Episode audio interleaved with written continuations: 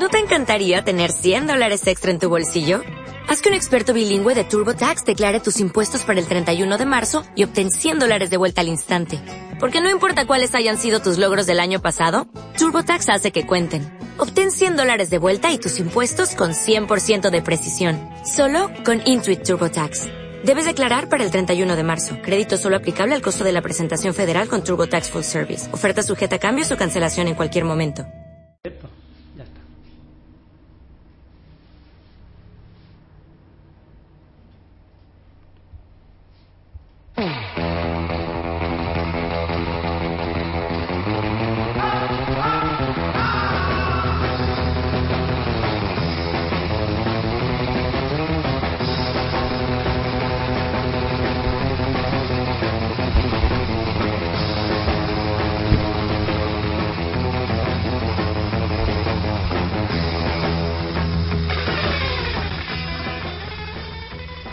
Buenos días, señores.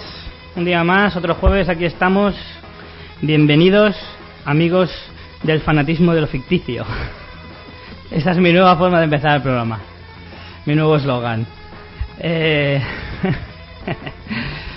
Tengo, bueno, esta semana os traigo cosas bastante calentitas. Y tengo el honor de volver a contar con la colaboración de, de alguien que ya estuvo en el pasado y que, y que vuelve resurgido de sus cenizas. Hola, Ángel- hola. Angelote, El ave Fénix me llama.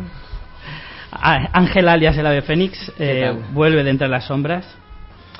Aquí estamos de nuevo con mucho, muchas ganas de seguir aquí. ¿Nos has echado de menos? Un montón, hombre, un montón. Normal, que somos muy, somos muy de hacernos querer.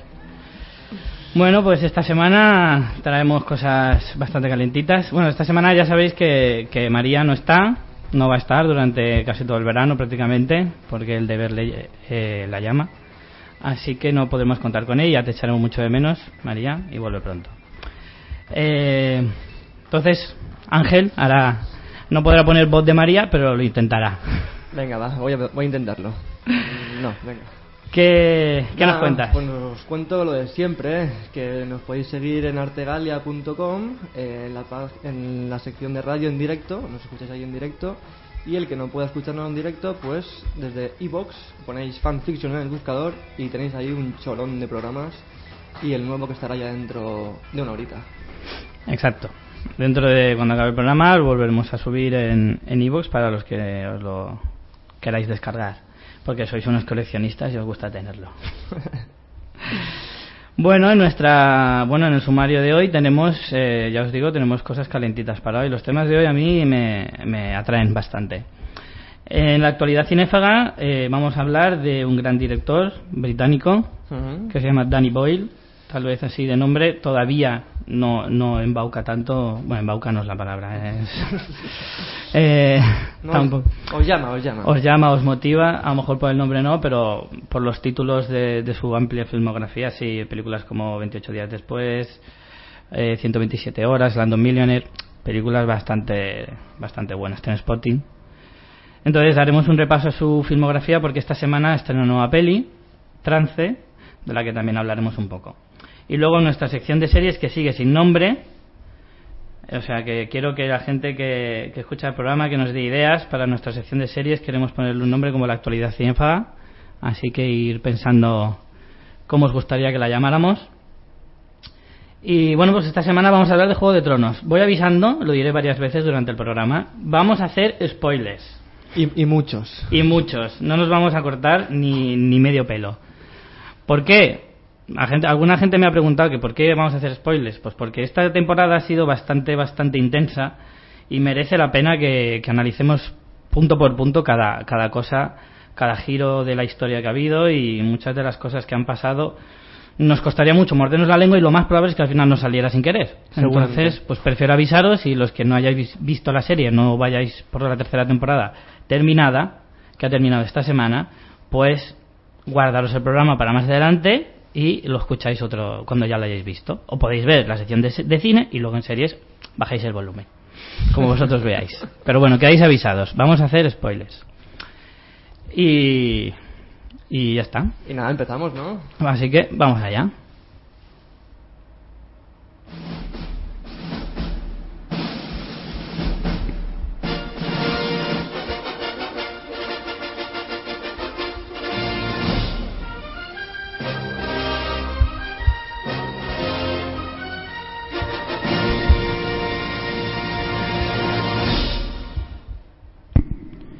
Pues ahí está, nuestra preciosa cabecera de, la sección actualidad cinefaga.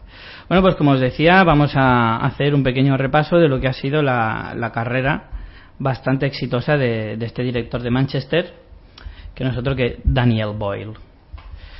Pues como digo, es un director que tampoco, es ya veterano, pero porque empezaría muy joven, porque ya tiene 56 años.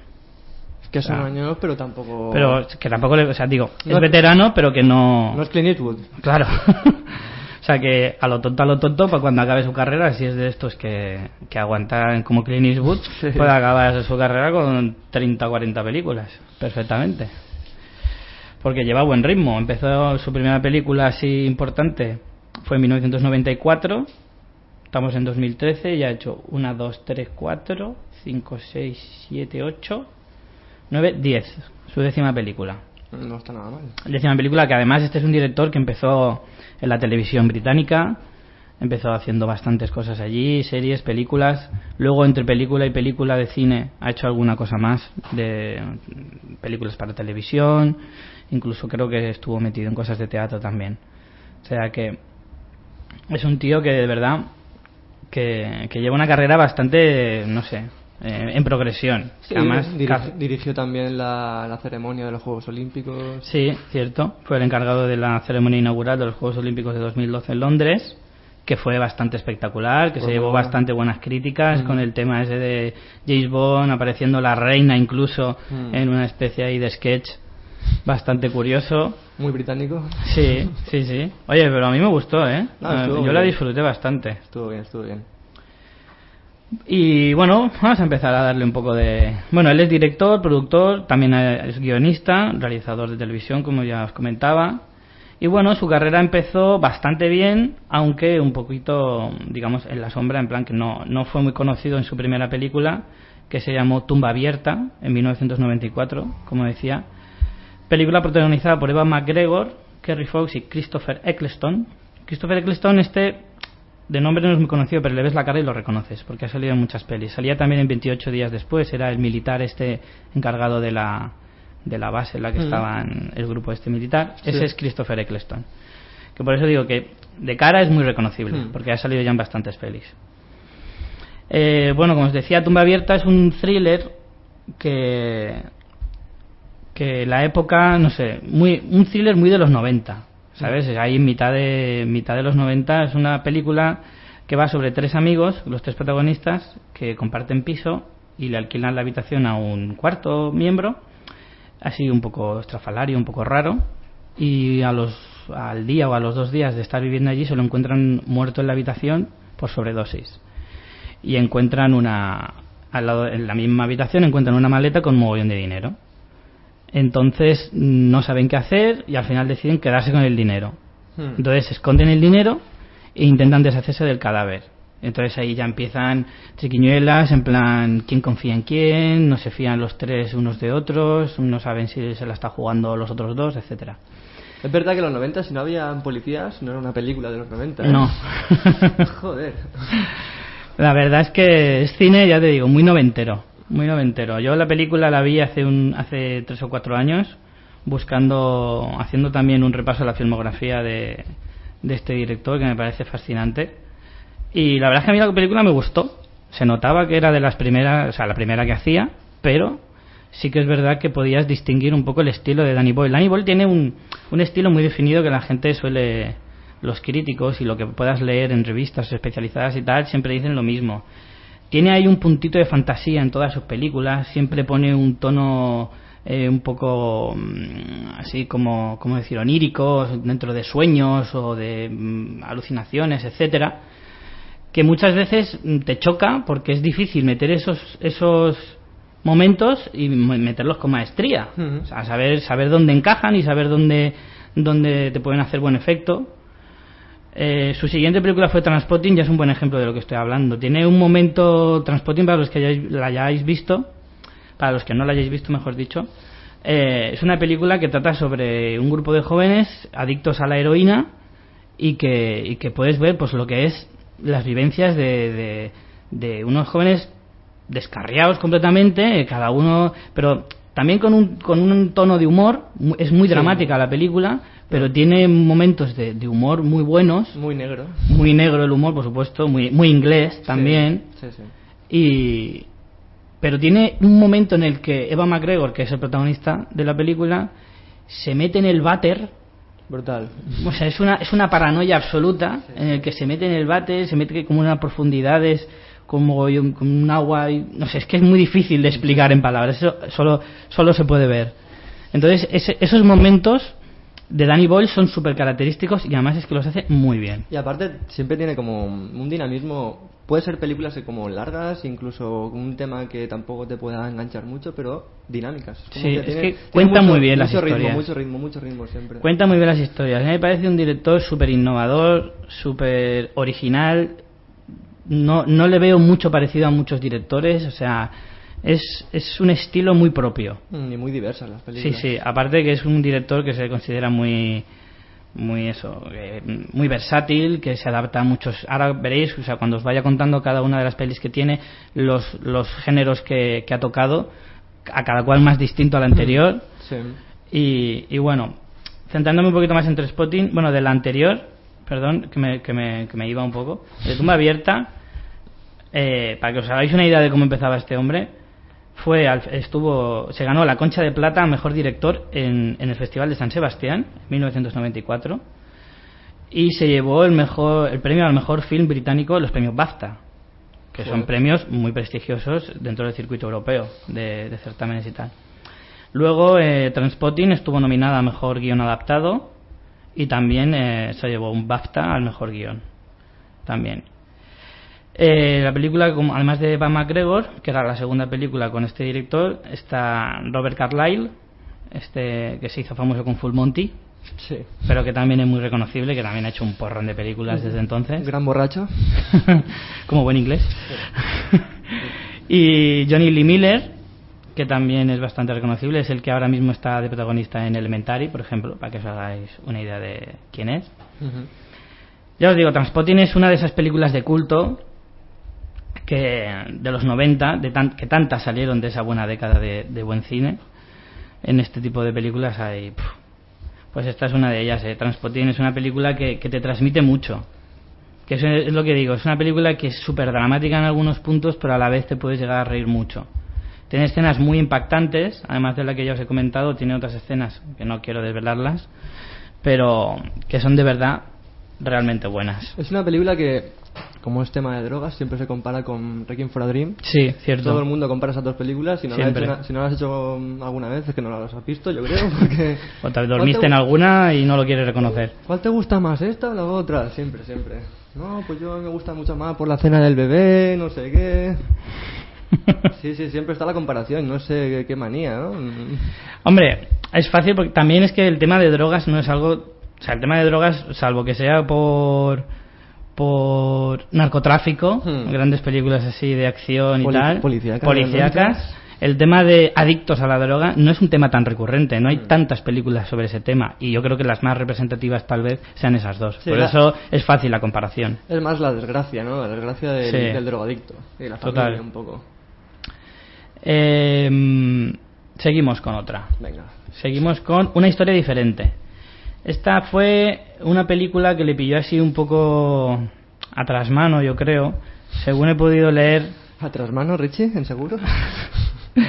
a trasmano en el sentido de que tenía poco, poco presupuesto. Los protagonistas de la película es Eva McGregor, una vez más, eh, y Cameron Díaz, que era una Cameron Díaz en 1997, ¿vale? Que no era conocida todavía. En la época de la máscara, que estaba mucho Sí. más buena que ahora. Hostia, ya ves. Eh, yo creo que la máscara fue antes que, que esta, Hmm. pero no mucho antes, sería uno o No, dos años antes, por porque yo eso creo que la máscara es del 96, si no me equivoco.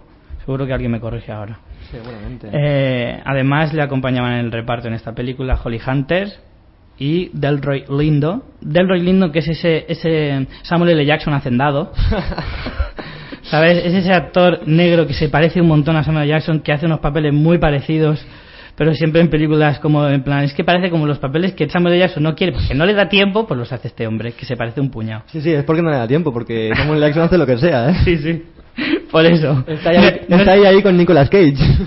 No es que no los quiera, es que no puede porque no tiene tiempo físico para hacerlo. Sí, sí. A mí me encanta la parodia creo que hacen en que no, no sé qué película es Scary Movie o algo así pero hacen la parodia cuando salen serpientes en el avión que es un negro chillando diciendo insultos todo el rato esa parodia de Samuel L. Jackson es muy buena Es muy fácil hacer de Samuel L. Jackson en realidad, aunque es un pedazo de actor, ¿eh? Que conste. Bueno, pues esta película es menos conocida. No sé si he dicho el título, una historia diferente. Sí, le he dicho, ¿no? Sí, lo has dicho. Ah, vale. Em, es una comedia romántica. Uf. Ahí ya hemos saltado a otro, a otro género diferente. Em, y trata sobre pues un- una joven que em, o sea una chica que intenta hacer que su padre ca- es una historia un poco típica pero mm, contada de una forma muy original que es lo que suele hacer este hombre. Cuenta historias a lo mejor no tan originales pero es su forma de contarlas la que llama mucho la atención. Entonces Cameron Díaz es una chica que, se- que finge su secuestro y Evan McGregor pues es el que se supone el secuestrador Total, que se acaban enamorando durante el camino y atracan un banco para intentar escapar. Y lo más curioso de la película es que los otros dos actores que os he dicho, Holly Hunter y Delroy Lindo, son dos ángeles, dos ángeles enviados desde el cielo para intentar provocar que se acaben enamorando para demostrar que existe el amor verdadero. Esa es la explicación de la peli. casi nada Ahí lo dejo. Entonces, como comedia romántica y con el argumento que os digo, pues a lo mejor os parece un poco extraña, ¿no? Pero la verdad es que la película, ya os digo, es bastante curiosa, bastante divertida. Y, y es eso, es la forma de contarlo. Y es muy curioso ver, por ejemplo, la relación de estos dos ángeles es súper es súper divertida. Son dos tíos así como muy... eh, que parece que todo te lo dicen mirando al horizonte, así como súper profundo, y a lo mejor te están diciendo una chorrada. Y es súper... No sé, a mí me, es una peli que me llamó mucho la atención. De ahí saltamos al año 2000. La playa. La primera incursión de, de Danny Boyle en el cine americano, prácticamente. Aquí en esta película hay una, hay una anécdota curiosa. hay tomate Aquí hay tomate, sí.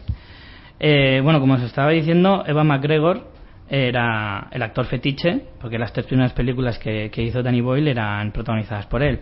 Entonces él mismo le, le propuso a- al director de Manchester adaptar una novela, que es esta, la de la playa, escrita por Alex Garland, eh, le propuso que, que rodara esta película. A Danny Boyle le, le- le pareció un, un proyecto interesante y le dijo que vale y que lo iba a mover y tal. Y le prometió que él sería el protagonista de la película, obviamente. ¿Qué pasó? Que el estudio, el estudio decidió por su propia cuenta y sin contar con el director y con nadie que el actor principal iba a ser Leonardo DiCaprio. ¿Qué pasó? Que la prensa británica, que todos sabemos lo sutil que puede llegar a ser, se lo comió. Vamos, le criticó y, le- y le, y le puso a parir por, por, por eso, por haberle supuestamente dado la espalda a Eva McGregor. Luego él salió a explicar y dijo, no, perdona, no, yo no tengo nada que ver. Yo quise que fuera Eva McGregor, pero a mí el estudio me impuso a Leonardo DiCaprio y no tuve más narices. Desde entonces, no sé si por mal rollo o por qué, no han vuelto a trabajar Danny Boyle y Eva McGregor. Y es una pena porque la verdad es que hacían un buen tándem. Luego también eh, Danny Boyle criticó mucho, después de terminar la película, dijo que no le había gustado nada la gestión de la productora y, de- y del estudio, que no le habían dejado trabajar a su manera y reniega mucho de- del largometraje, del rodaje de esta película porque no, no le dejaron trabajar a su manera. Y en el fondo lo entiendo porque tú ves la película y es la menos identificable de él. Es la que menos se parece a su estilo y en eso sí que es verdad que se nota.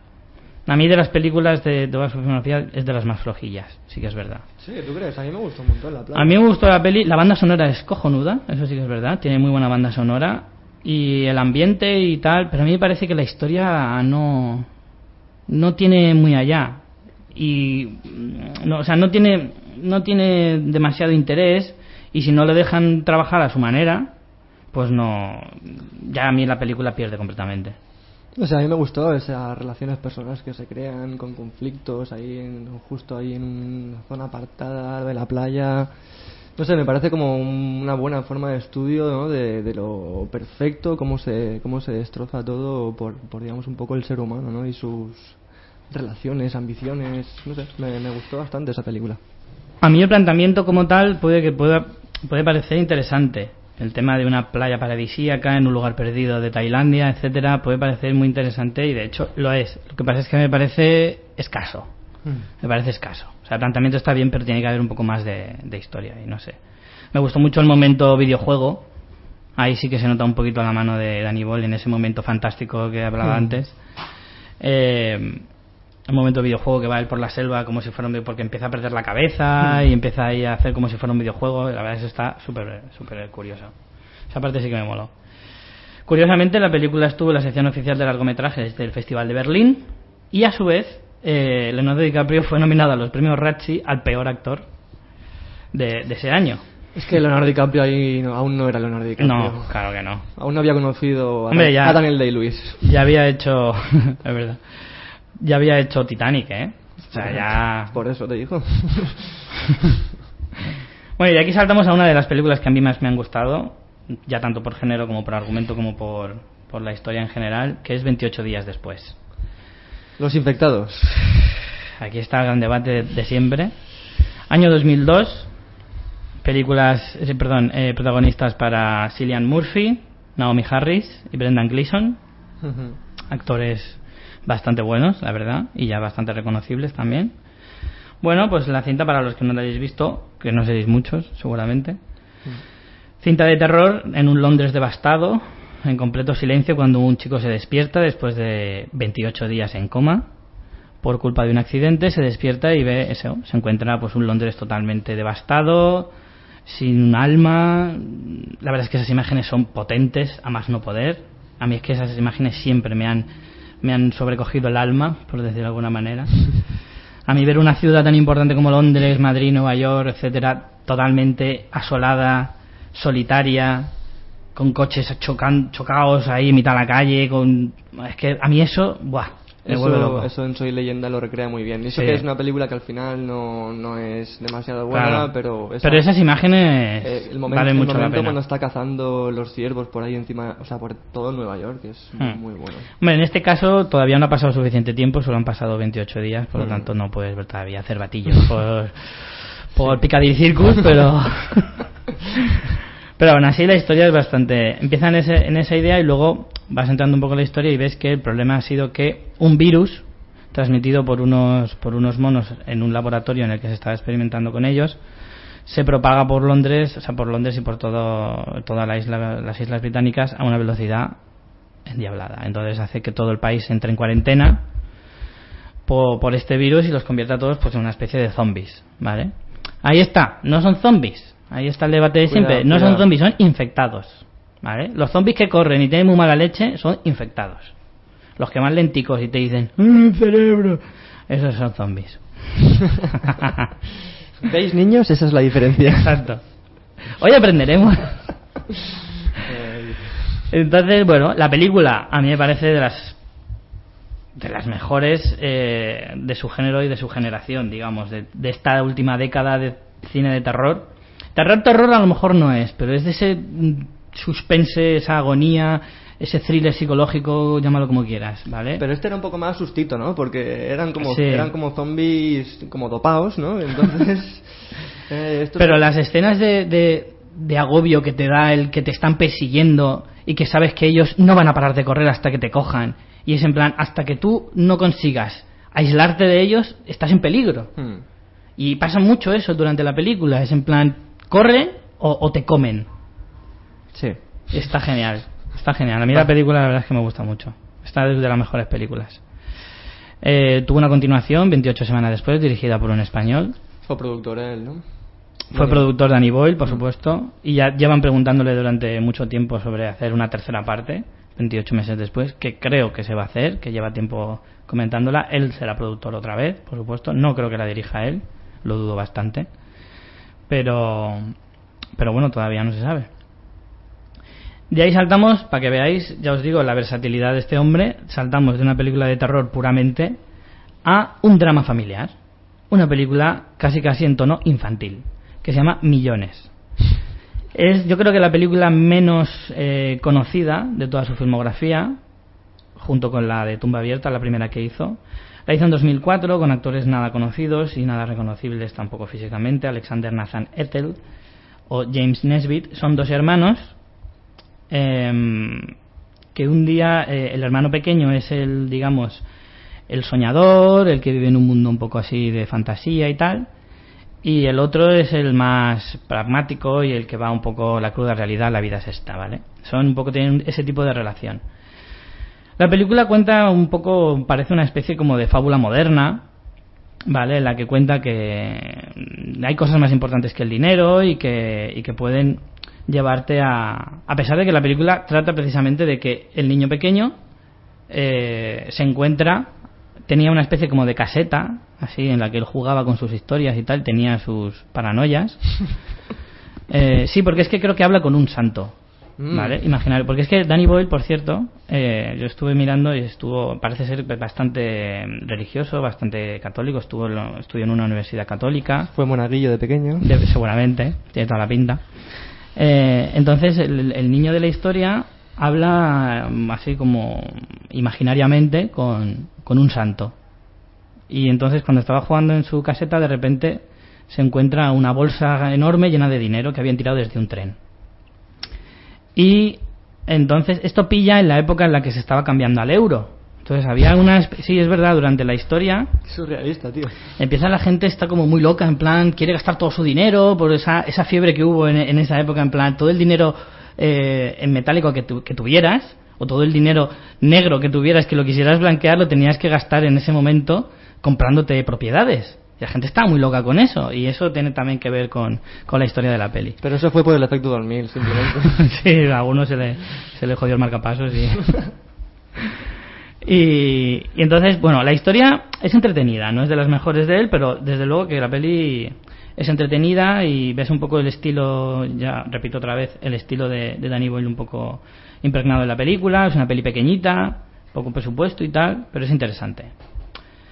Y de ahí saltamos a otro género totalmente distinto, ciencia ficción. Año 2007. Sunshine. Sunshine.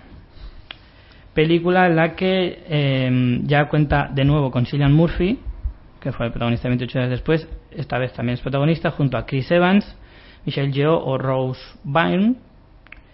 Historia de ciencia ficción que cuenta que el sol se está apagando y que va a sufrir, pues eso, bueno, eso podría significar, pues el- la, La extinción de la raza humana, Efectivamente. por lo menos. No, como poco. Ya, de ahí para arriba. Entonces, eh, bueno, los estudios dicen que en un plazo de cinco años el, el sol se apagará y entonces, para evitarlo, pues piensan en mandar a la nave Icarus, La 2, ya. La segunda. Ya la 2, ya. la segunda porque una primera misión fue fallida, así que mandan una segunda opción ya como último recurso, en plan, si esto no funciona, no vamos al hoyo. Porque tres naves no vamos a hacer. no, que no hay presupuesto. Y entonces la idea es mandar allí la nave y provocar una explosión gigantesca a base de chorrocientas eh, bombas nucleares o algo así menos, para que el sol se reactive. Y ya, pues a partir de ahí. Esta es la, la típica película que luego en la sexta 3 ponen en plan ficción, realidad, y la llaman un científico o a un tío vestido de combate, no lo sabemos todavía, y comentan sobre las gilipolleces Que científicas. seguramente, que seguramente le preguntarán cosas y luego lo doblarán hablando de otra cosa. En plan, seguro que no estaba diciendo eso. Rollo a, Rafa Nadal cuando lo doblan en el Colacao. Supongo como los doblajes de Florentino Fernández. Un poco así, ¿no? Bueno, la verdad es que esta película a mí me defraudó bastante. Sí, Ya, yo- yo- ahí ni siquiera la técnica de Danny Boyle me pudo me pudo hacer que la película me gustara algo. Sí, yo escuché mucho que, que bebía mucho de, de Alien, la primera, y, y sí, bebía, pero se, Pero- Quedó, se quedó seco, yo creo. Sería un chupito, como mucho. La verdad es que no, a mí la historia no, no me acaba de llenar, la verdad. Hay momentos en los que incluso la historia no la acabas de entender del todo. No sé, esta fue una película ahí donde de- que flaqueó un poco. Ya os digo, a mí yo creo que de todas es la que menos me gusta. Es la que menos. De ahí saltamos a su gran éxito, justo un año después. Slumdog Millionaire, año 2008. Ujú. Bueno, esta película yo creo que de todas es probablemente la más conocida, junto con 28 días después. Yo creo que es la película que probablemente más La más- hayáis visto entre todos. La más premiada también. La más premiada, la que más... eh, en fin. Pues... Y injustamente seguramente premiada. o- Sí, a mí me parece que 8 Oscars no se merecía, sinceramente. Mm, No. Me parece una gran película. Es posible que incluso el de mejor película sí que se lo mereciera ese año. Pero 8 Oscars no, tío. Ocho Oscars, no. No puede ser que películas como Chicago o películas que son realmente mucho mejores que esta tengan seis, cinco... No puede ser que Castle of New York no tenga ningún Oscar y Ya ves. ocho. Ya ves. Es que a veces, bueno, es que bueno, de los Oscars ya sabemos cómo va. No, no siempre gana la mejor. Pero bueno, no solo Oscar se llevó, se llevó premio, estuvo nominada a premios César, se llevó cuatro Globos de Oro, siete premios BAFTA, tres premios de la National Board of Review, Festival de Toronto, incluso un Goya, a lo mejor película europea y, y más. No, pero es buena, es muy buena película. La forma de contarlo está es muy muy buena. Sí, sí, sí.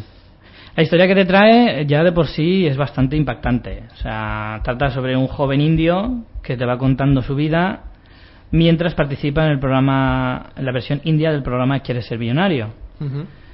La parte curiosa de la película es que empieza a aceptar todas las preguntas y los propios presentadores del programa creen que está haciendo trampas, porque no se creen que un chico pobre tenga tantos conocimientos. Entonces, durante el interrogatorio de la policía que le pregunta cómo sabe todo eso, va contando su vida, eh, contando anécdotas que le han pasado a lo largo de, de su vida, digo, para demostrar cómo sabe todas esas respuestas. O sea, cómo ha aprendido todas esas respuestas a lo largo de todas sus vivencias y experiencias a lo largo de la vida, que es bastante dura.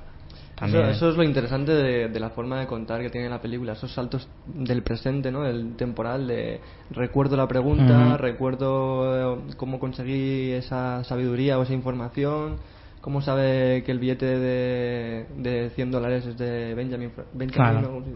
Benjamin Franklin. Sí. Está muy bien y luego como cuan- Hay que saber también, hay que saber, o sea, ser muy bueno en la técnica de saber medir Claro. los flashbacks, saber encajarlos y que todo te, te cuadre. Sí, sí, sí, sí, por eso digo que es, mm, no sé, una, una dirección bastante buena.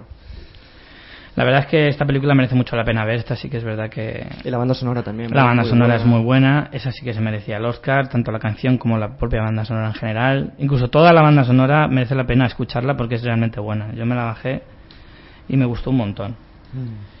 Eh, Luego el chico sale en la serie esta de Newsroom, ¿no? El, prota- el prota.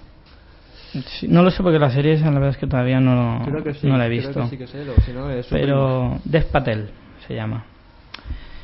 Y la penúltima película de la que vamos a hablar hoy de, de este gran director es 127 horas, película protagonizada por James Franco, que también estuvo tuvo muchos premios y nominada a muchos otros, como Globos de Oro, seis nominaciones a los Oscars, eh, ocho nominaciones a los premios BAFTA, un montón de, de de certámenes y de, y de festivales a los que acudió y la verdad es que no le fue nada mal.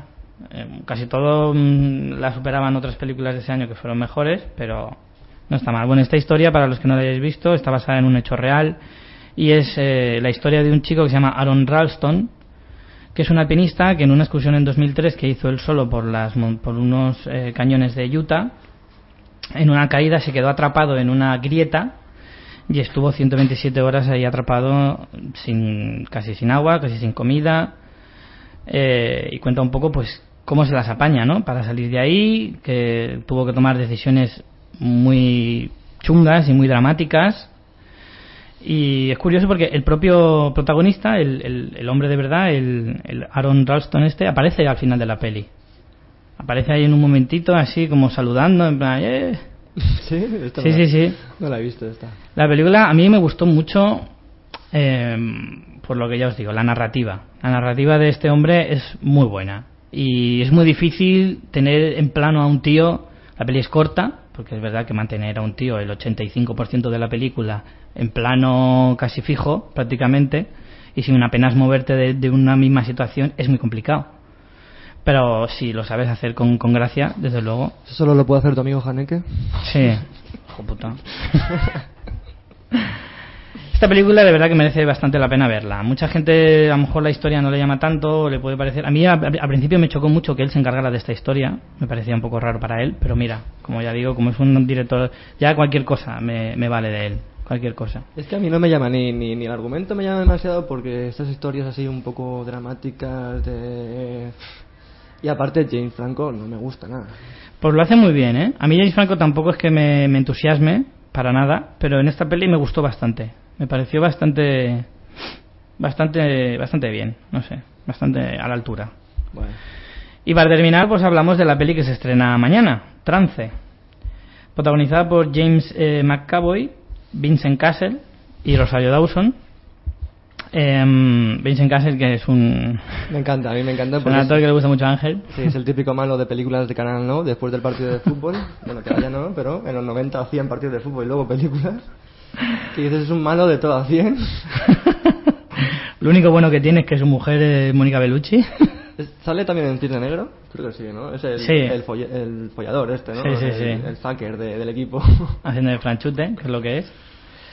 Bueno, ¿la película de qué trata? Pues es un thriller así muy oscuro, muy de cine negro, que relata la historia de un chico que se llama Simon, que es empleado de una casa de, de- de subastas y eh, se, se alía o se asocia con una banda criminal que planea robar una obra de arte muy, muy importante de la, de la empresa esta. ¿Qué pasa? Que durante el robo, Simon es el encargado de esconder el cuadro pero durante, ya os digo, durante el atraco recibe un golpe muy fuerte en la cabeza y tiene amnesia. Entonces no recuerda dónde ha guardado el, el cuadro.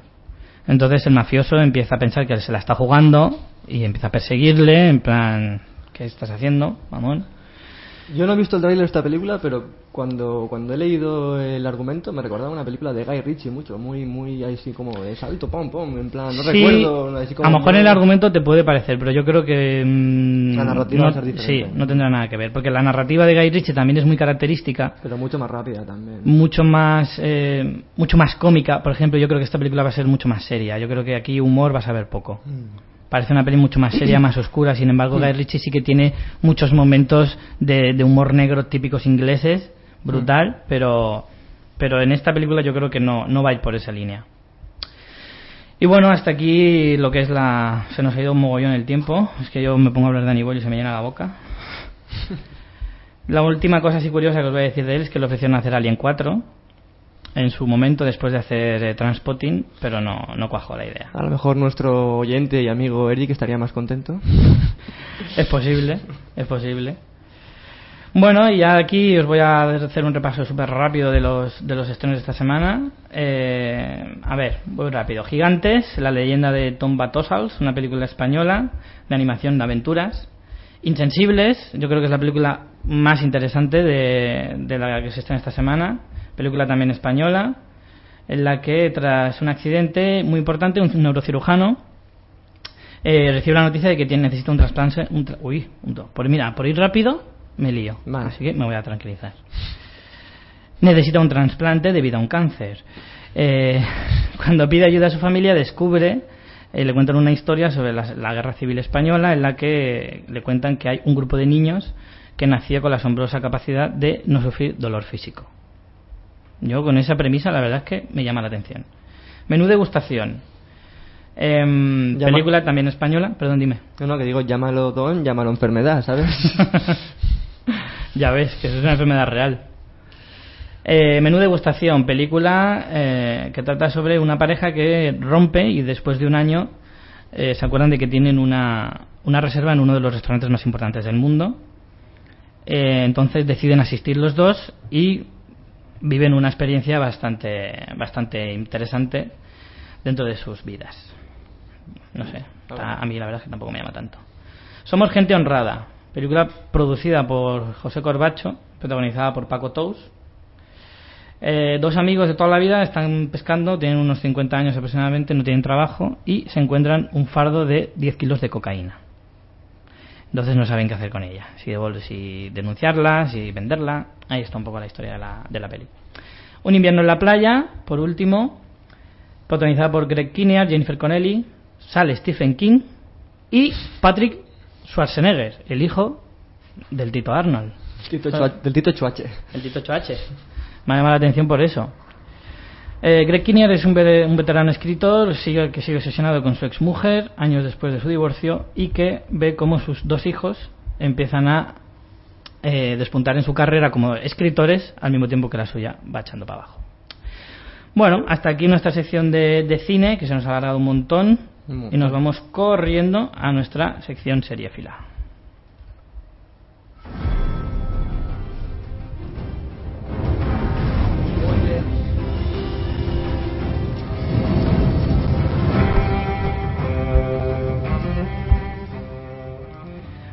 La última vez que oiremos esta preciosa sintonía, por desgracia, hasta dentro de bastantes meses, probablemente. Sí, casi un año. Prácticamente hasta. Hombre, Marzo, antes marzo. de marzo hablaremos de la serie, imagino, pero ya. Y si, y si quieres te la puedes poner en tu casa, pero Claro. no vas a ver la serie. Pues me refiero que hablar de ella no, no creo que volvamos a hablar de ella ya hasta dentro de varios meses, por mucho que nos duela. Y bueno, voy a repetir una vez más, sí, por favor, dilo, dilo. voy a repetirlo alto y claro. Voy a hacer spoilers, muchos, un montonazo. Así que los que no hayáis visto la serie, ya sabéis, bajar el volumen, guardar el programa para otro momento, lo que queráis. O si queréis que os lo chafe, pues yo lo chafo encantado, vamos, que no tengo ningún problema con eso. Pero voy a hacer spoilers, repito, por si no ha quedado claro. Voy a hacer spoilers. vale, ha quedado claro. Pues. Pues nada, vamos allá a saco. Te voy a dejar que empieces tú, diciéndome qué te ha parecido esta temporada. Pues esta temporada me parece magnífica. O sea, es una temporada en la que realmente ya hay un montón de acción. O sea, no es que siempre pasa algo en Juego de Tronos porque es unas, unas, unas- bueno, son novelas muy muy buenas, muy muy bien hechas. Pero es como que en esta temporada ya hay aquí, aquí ya todo el mundo Aquí hay tomate. reparte por todos los lados. Ya en la segunda temporada te diversifican un montón los personajes y en esta es como que se van uniendo. Eso es lo que te iba a decir. Yo creo que en esta temporada es la que más se ha, des- se ha diversificado la historia. Hmm. La que más eh, se, ha, mm, se ha hecho más fuerte las historias secundarias, a lo mejor. Sí. No se ha dado tanto protagonismo a los mismos personajes, se, la- se ha repartido un poco más. Hmm. Sí, ya, ya en la segunda te van, van separando a lo- bueno, la familia Stark parece eso, madre mía. Eh, no sé, una familia desestructurada súper super mal. Y... Tienen serios problemas familiares, Sí, deberían ir a terapia. hace falta ahí, yo qué sé, un agente de- de- del ayuntamiento, ¿no? Que vaya ahí a ver qué pasa. Y, y nada, pero me parece que creo que incluso eh, esta, esta cuarta temporada, que creo que es la tercera, también dentro del tercer libro, ¿no? Como Sí, el libro, el libro, el tercer libro, que es Tormenta de Espadas, es eh, muy amplio y eh, creo que se va a dividir dos temporadas por este libro. O sea que más o menos nos hemos quedado en la mitad del tercer libro. Y yo por eso, de, bueno, defiendo mucho igualmente, aunque no tenga que nada que ver con que haya un tercer, eh, un doble de tercera temporada, defiendo mucho el último capítulo que a mí me gustó un montón, aunque he, oído que mucha gente, ay no, no me gusta porque no matan a nadie, su puta madre.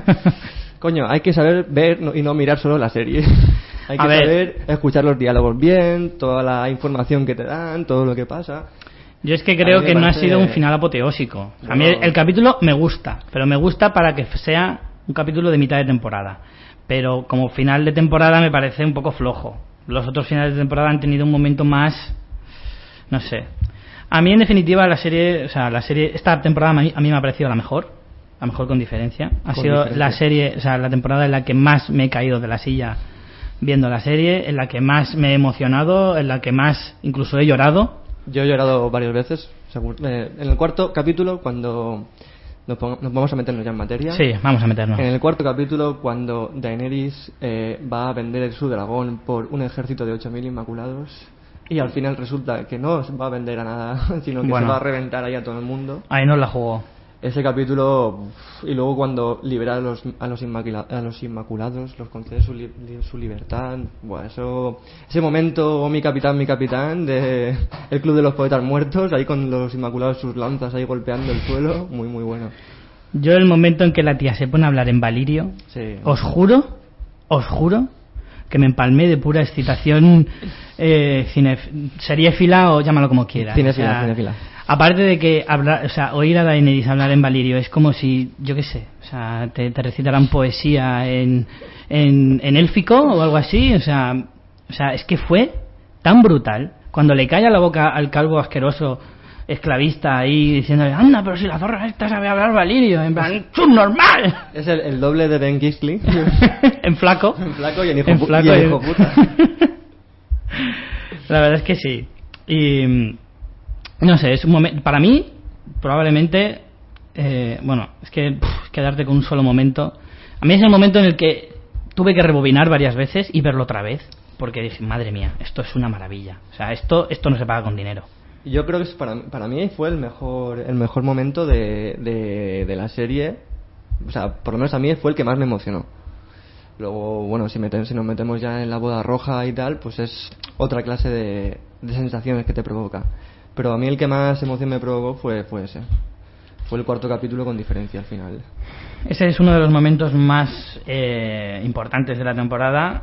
Al capítulo siguiente tuvimos otro final de temporada, de final de capítulo, perdón, también impresionante, que fue cuando a Jamie Lannister le cortan la mano, Buenísimo también. que es espectacular, que es, que Inesperado. es que tú estás ahí diciendo, no, espera un momento, no se la ha cortado, pero voy a rebobinar porque no lo he visto bien, es imposible. Tasca, se la ha cortado, y dices, no me lo puedo creer, no me lo puedo creer. Sí, sí, sí. Además es que se ve, se ve que ese punto, ese punto es crucial para ese personaje, que es de los más importantes de la serie. Hmm. Ese punto es crucial, porque ahí, en ese momento, le cambia la personalidad, le Hmm. cambia completamente. Deja de ser un arrogante, deja de ser tan tan subidito, se da cuenta de que no puede vivir siempre, en cualquier parte de los siete reinos no se vive solo de un apellido. Porque precisamente por fardar de su apellido ha perdido la mano. Y aparte está muy bien porque justo en ese momento que lo ves mucho más débil también, Sí. ves cuando cuenta la historia de cómo él mata... eh, ¿Cómo se llama? Al Matarreyes. Ah, sí. La historia de Matarreyes Sí. es bestial. ¿Pero cómo se llama el rey, el Targaryen? El rey loco, ¿no? Eh, No. Aerys. Aerys Targaryen. Cuando lo mata y cómo cuenta la historia desde su perspectiva. Sí, sí. brutal, ¿no? Es Claro, como que eh, llegas a, em- empatizar mucho más con el personaje. Claro, ahí se demuestra un poco que es la intención del, del escritor, yo creo que es el de el de mostrar a los a los personajes ni los buenos son tan buenos ni los malos son tan malos. Un poco para intentar acercar las posturas y que a mí en el fondo me da la sensación de que los Lannister dentro de su de su hijoputismo que tienen, que es verdad que lo tienen, también tienen su parte que también hay que entenderles un poco. Por ejemplo, la, historia del Matarreyes es que es bestial. O sea, Es dar su punto de vista no es su punto de vista, es contar la verdad. Lo que pasa es que es una verdad que nadie conoce y que es muy fácil ponerle el apellido, el, el- el apodo de, de Matarreyes. Pero dice, "Pero tú no sabes el por qué yo tuve que matar a ese hombre. Mm, Es muy bueno. Es genial. Sí, y luego la relación también, ¿no? Que, que tiene con, con la... ¿Cómo se llama? La chica la grandota esta que te cagas. Brienne de Tarth. Brienne, con Brienne, sí. Es, es muy bueno, ¿no? Es como que se odian, se salvan, se vuelven a Sí. odiar. Acaban, acaban teniendo una relación muy, muy curiosa, porque se salvan la vida mutuamente. Nos comenta Rubén que quiere, quiere recalcar que Tywin Lannister, el padre, es un crack, estoy de acuerdo, ahora hablaremos de él. Sí, tiene una clase... Y también comenta que en el tema de Jamie, que bueno, que habrá que saber si esa es la versión de verdad, que, Claro. sigue, que sigue siendo un Lannister. Claro, claro. Pero bueno, yo cuento con que sí, cuento que, con que la historia que cuenta es real. Pero bueno, nunca se sabe, porque con Martin cualquiera. Aquí el señor Piñón nos dice que esos dos seguro que acaban follando. La, la típica pareja que discute y luego folla un montón, ¿no? Sería curioso, la verdad.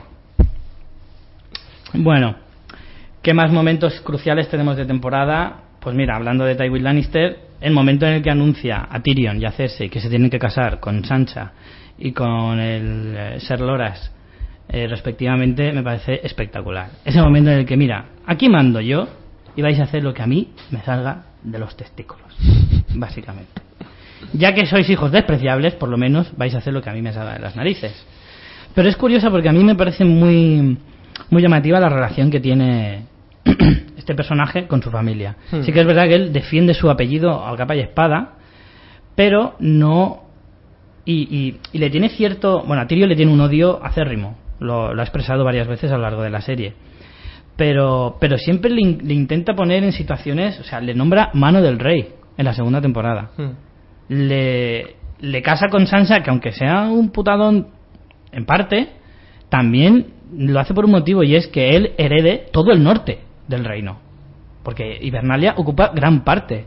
Y él sería el, el heredero de, de Hibernalia casándose con Sansa, después dando por hecho que se va a cargar a Rob Stark, el- la heredera de, de Hibernalia sería Sansa. Perdón. Entonces, al casarse Tyrion con ella, le está ofreciendo un territorio bestial. Claro que no es lo que él ha elegido, Tyrion. Sí, pero aún así, joder, yo estaría contento.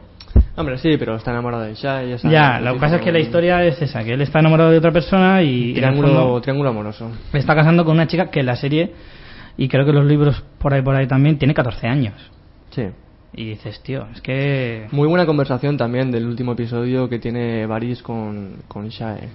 ¿no? Sí. con, con, digamos, la, la, la chica La de... concubina. Sí, la sí, concubina de, Tyrion, que que- la invita a irse. Pero eso a mí no me quedó claro si es una cosa que Tyrion le manda a Varys o es algo que Varys decide por él solo. Eso a mí no me queda Yo claro. creo que Varys eh, intenta, como siempre, tocar los cojones. Probablemente. Porque es que hay, un, hay una frase al final que dice Shae, en plan, si él, si él quiere que me vaya, que me lo diga él mismo. Claro. Entonces ahí no deja claro si es Tyrion el que manda a Varys para que se lo diga o es Varys el que lo decide por, por sí mismo. No veo a, Ty- a Tyrion haciendo eso. Yo tampoco lo creo. Pero bueno, también por defenderla y por evitar que se la carguen, que al final cuando descubran que está ahí y tal, se la cargarán, pues a lo mejor intentando defenderla y protegerla, pues le dice eso. Y por, por, por último, de los grandes momentos de la, de la temporada, la boda roja, sin lugar a dudas. Capítulo 9.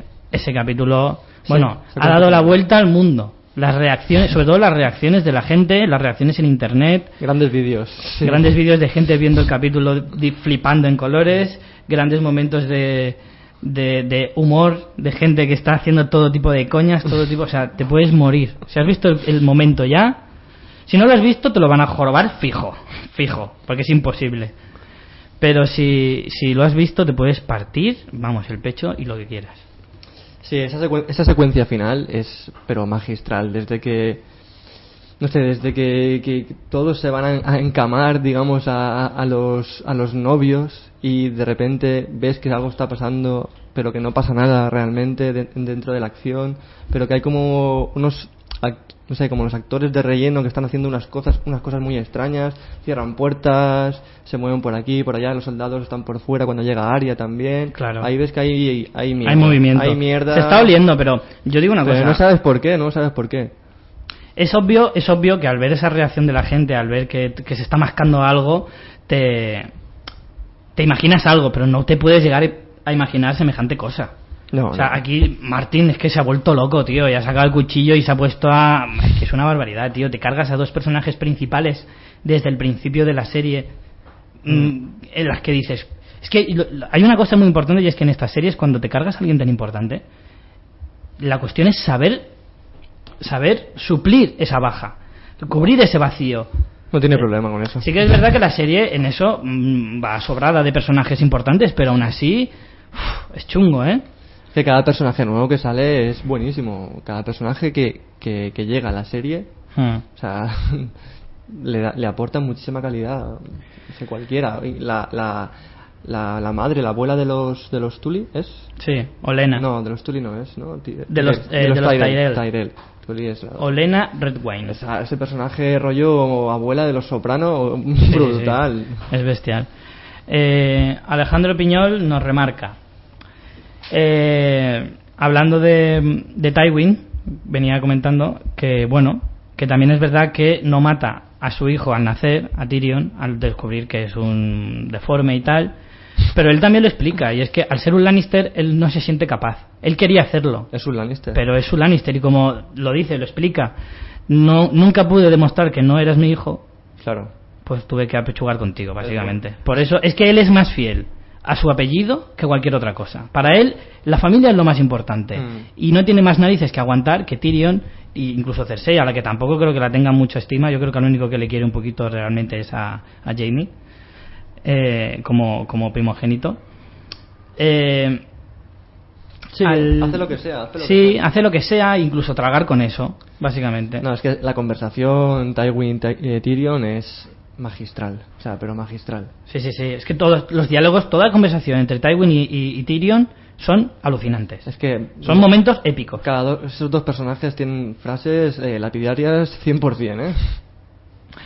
También apunta el Piña que...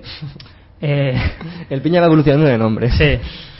Personajes odiosos de la serie, de los que estuvimos hablando hace poco, eh, ah, pues se agregan más, como por ejemplo el, el que manda matar a, a el señor Frey, Walden Frey, que se llama, el, el abuelete este que es un poco salvaje, pues eh, se suma a la lista de personajes a los que hay que odiar acérrimamente. Y bueno, no sé, me gustaría destacar por último ya los personajes nuevos que más han llamado la atención. Hmm. Ya hemos mencionado alguno, como Olena Redwine, que es la abuela de Margaery Tyrell.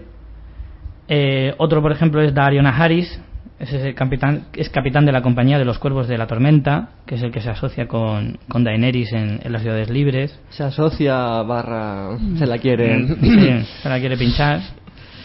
También tenemos a Ramsey Bolton o Ramsey Snow, que en realidad es Ramsey Snow porque es el hijo bastardo de Rose, de, de Roose Bolton, que es uno de los que traiciona a los Stark Hmm. en esa sala donde, donde los matan. Ramsey es el hijo, es el, el que tortura a Theon Greyjoy, Hostia, qué buena, que es un ¿eh? personaje muy bueno. el último ¿eh? capítulo, El cuando último se está capítulo, comiendo la sí. salchicha, dices, madre mía, madre Y se mía. está cachondeando de él, ese momento es bestial. Aníbal está bien, pero esta serie también está bastante bien. Jojen y Mira Reed son los hermanos que son los guardianes de Bran y Rickon durante esos, esos todavía me están tocando un poco los cojones. Me parecen un poco los jugos del hambre esa gente todavía. Sí, la verdad es que recuerdan un poquito, pero yo creo que esos irán cogiendo más protagonismo en la siguiente temporada. Esperemos que sí. Y por último, otro personaje que me llamó mucho la atención es Beric Dondarrion, Hostia. el líder de la hermandad sin estandarte, este que, que los, vuelve, los anarquistas, eso. este que vuelve a la vida, como decía, como me decías ayer, esto es de comisiones obreras. Comisiones obreras ahí, sí, ¿eh? con sus banderitas. Pues sí, este hombre que vuelve a la vida así de esa manera y cada vez está más hecho polvo, parece un poco ahí pocholo. Buah, el, momen- el momento que incendia la espada. Buah, ese momento ahí escarpias, escarpias por doquier.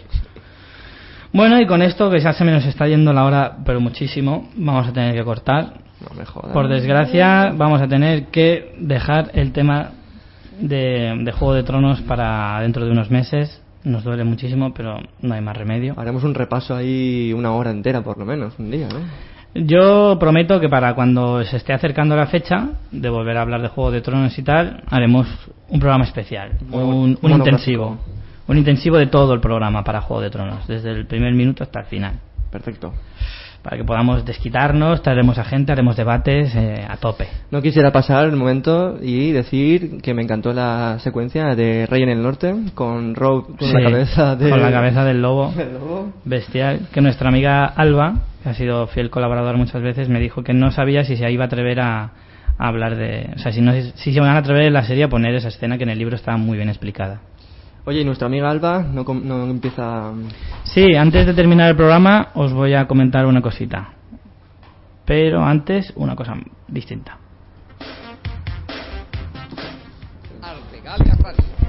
Hay otras radios, pero ninguna suena como esta. Pues como os decía, antes de despedirnos, dos cosas muy importantes para que tanto una como la otra no me coman. Alba y Felipe estrenan el martes que viene, día 18, a las 6 de la tarde, un podcast dedicado a los videojuegos que se llama Game Effect. Eh, os lo recomiendo muchísimo, ya conocéis a Alba y a Felipe, han trabajado con nosotros muchas veces, han colaborado, son dos grandes colaboradores y dos grandes comunicadores de lo que es la cultura de- del fanatismo, de, de lo ficticio. De lo, de lo freak. Entonces, como son dos grandes entendidos en videojuegos, todos los que os guste, os apasionen ese mundillo, os recomiendo encarecidamente que no os perdáis el, el programa de, de ellos, que como os digo, se estrena el martes día 18 a las 6 de la tarde. Y otra cosa importante, que si no la digo perderé parte de mis genitales, es que Elías Querejeta nos ha dejado esta semana. María me ha insistido mucho en que lo comentara y que lo dijera y no podía pasar la oportunidad para decirlo. Elías Querejeta es uno de los productores más importantes de la historia del cine español. Por nombre a lo mejor no suena mucho, pero ya os digo que es mm, muy... mm, No, es que iba a decir culpable, pero no es la palabra. Bueno, sí, culpable del bien. Sí, culpable para bien, en el buen sentido de la palabra, de muchas de las grandes obras de- del cine español y, y como son- tenemos una ya larga costumbre de hablar de, de gente que vamos perdiendo este año del mundo del cine, que parece que, madre mía, hoy mi, mi madre me dice el otro día, ¿ya tienes a otro muerto? Bien, mamá. Para esta semana, y yo, gracias mamá. Qué detallazo. Mi madre es que es una crack. Y bueno, y con esto pues vamos a ir despidiendo el programa. Hoy tenemos un temazo para acabar, ¿no? Hoy terminamos el programa con la banda sonora de Slandon Millionaire. Como os decíamos antes, una gran banda sonora de una de las películas de Danny Boyle, que es uno de los que ha copado la actualidad de nuestro programa hoy. La película se llama J-Ho, es el tema principal. El compositor A.R. Rahman es un gran compositor, ha compuesto muchas de las bandas sonoras de grandes películas de Hollywood y ya es bastante reconocido y ha ganado bastantes premios, de entre ellos varios Oscars, no solo en esta película, que también, sino en muchas otras. Pues con ellos vamos a dejar. Me alegro mucho de tenerte otra vez aquí, Ángel. Espero que lo hayas disfrutado. Lo he disfrutado mucho. Como seguirá, seguirá con nosotros. Espero que por mucho tiempo. Venga. Os dejamos hasta la semana que viene. Espero que os haya gustado el programa. No lo olvidéis. Ver muchas pelis y muchas series. Hasta la semana que viene. Hasta luego.